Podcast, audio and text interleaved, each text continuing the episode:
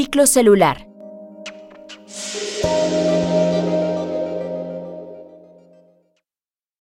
La reproducción no es un proceso continuo.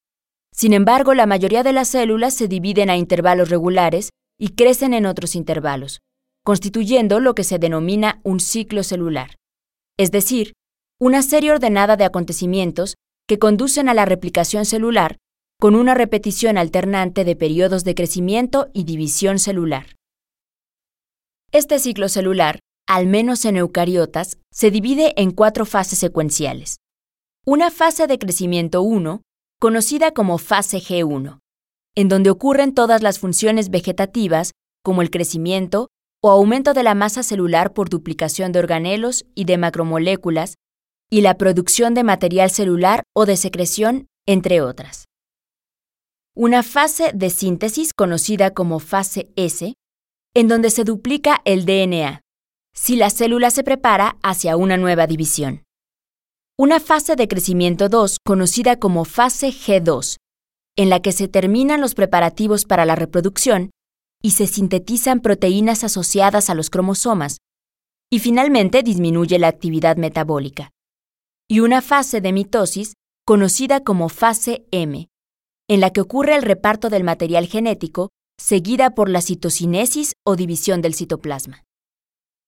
Las fases G1, S y G2 se incluyen en un conjunto llamado interfase. Las fases G1 y G2 permiten a la célula evaluar si las condiciones del medio externo e interno son las adecuadas para llevar a cabo la reproducción. No hay células que sigan este ciclo en forma continua, ni una duración específica para cada una de estas fases.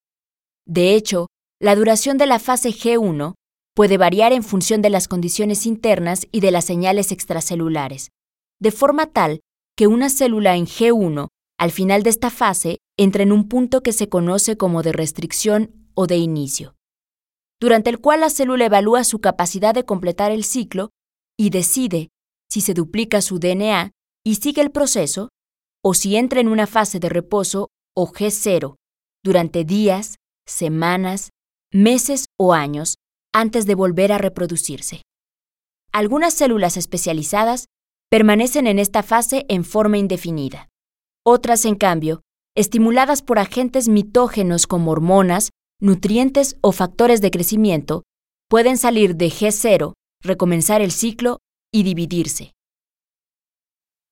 Como todas las funciones de los sistemas vivos, el ciclo celular es también un proceso regulado.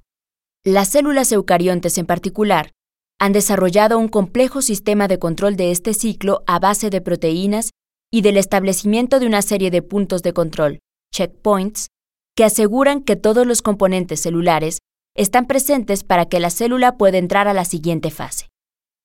En estos sitios de control, el ciclo es regulado por señales procedentes de otras células que pueden estimular o inhibir la proliferación celular, o bien verificar si el proceso previo se ha desarrollado de manera satisfactoria y, de no ser así, si retrasa o impide la progresión del proceso.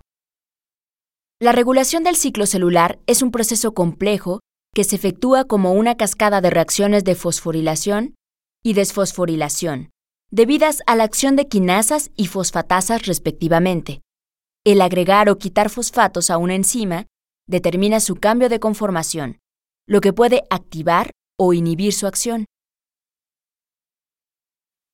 Las quinasas o sinasas que participan en la regulación del ciclo celular son enzimas que dependen de proteínas reguladoras denominadas ciclinas.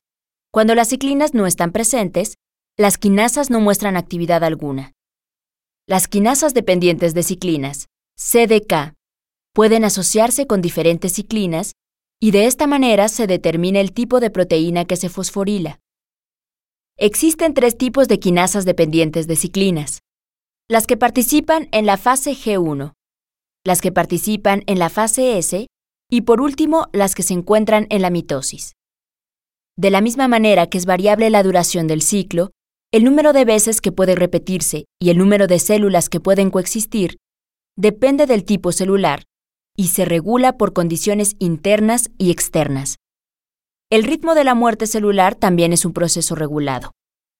Así, En células que ya han realizado un determinado número de divisiones, que presentan alguna anormalidad, o cuya presencia y función ya no son necesarias, o ante la presencia de señales de proliferación anormales, ocurre un fenómeno llamado apoptosis o muerte celular programada.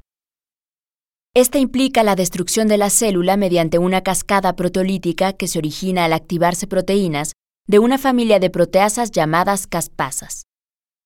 Como resultado de su actividad, se destruyen diversas proteínas, muchas de ellas constituyentes de la membrana nuclear, y se activan otras proteínas que finalmente degradan completamente los componentes celulares para que sus residuos sean reaprovechados por las células vecinas o por macrófagos. Todo esto con el fin de mantener el número de células del organismo en cierto límite y así el buen funcionamiento del mismo. No obstante, algunas células pueden escapar a estos sistemas de control y se dividen en forma incontrolada, amontonándose unas sobre otras hasta causar la muerte del organismo.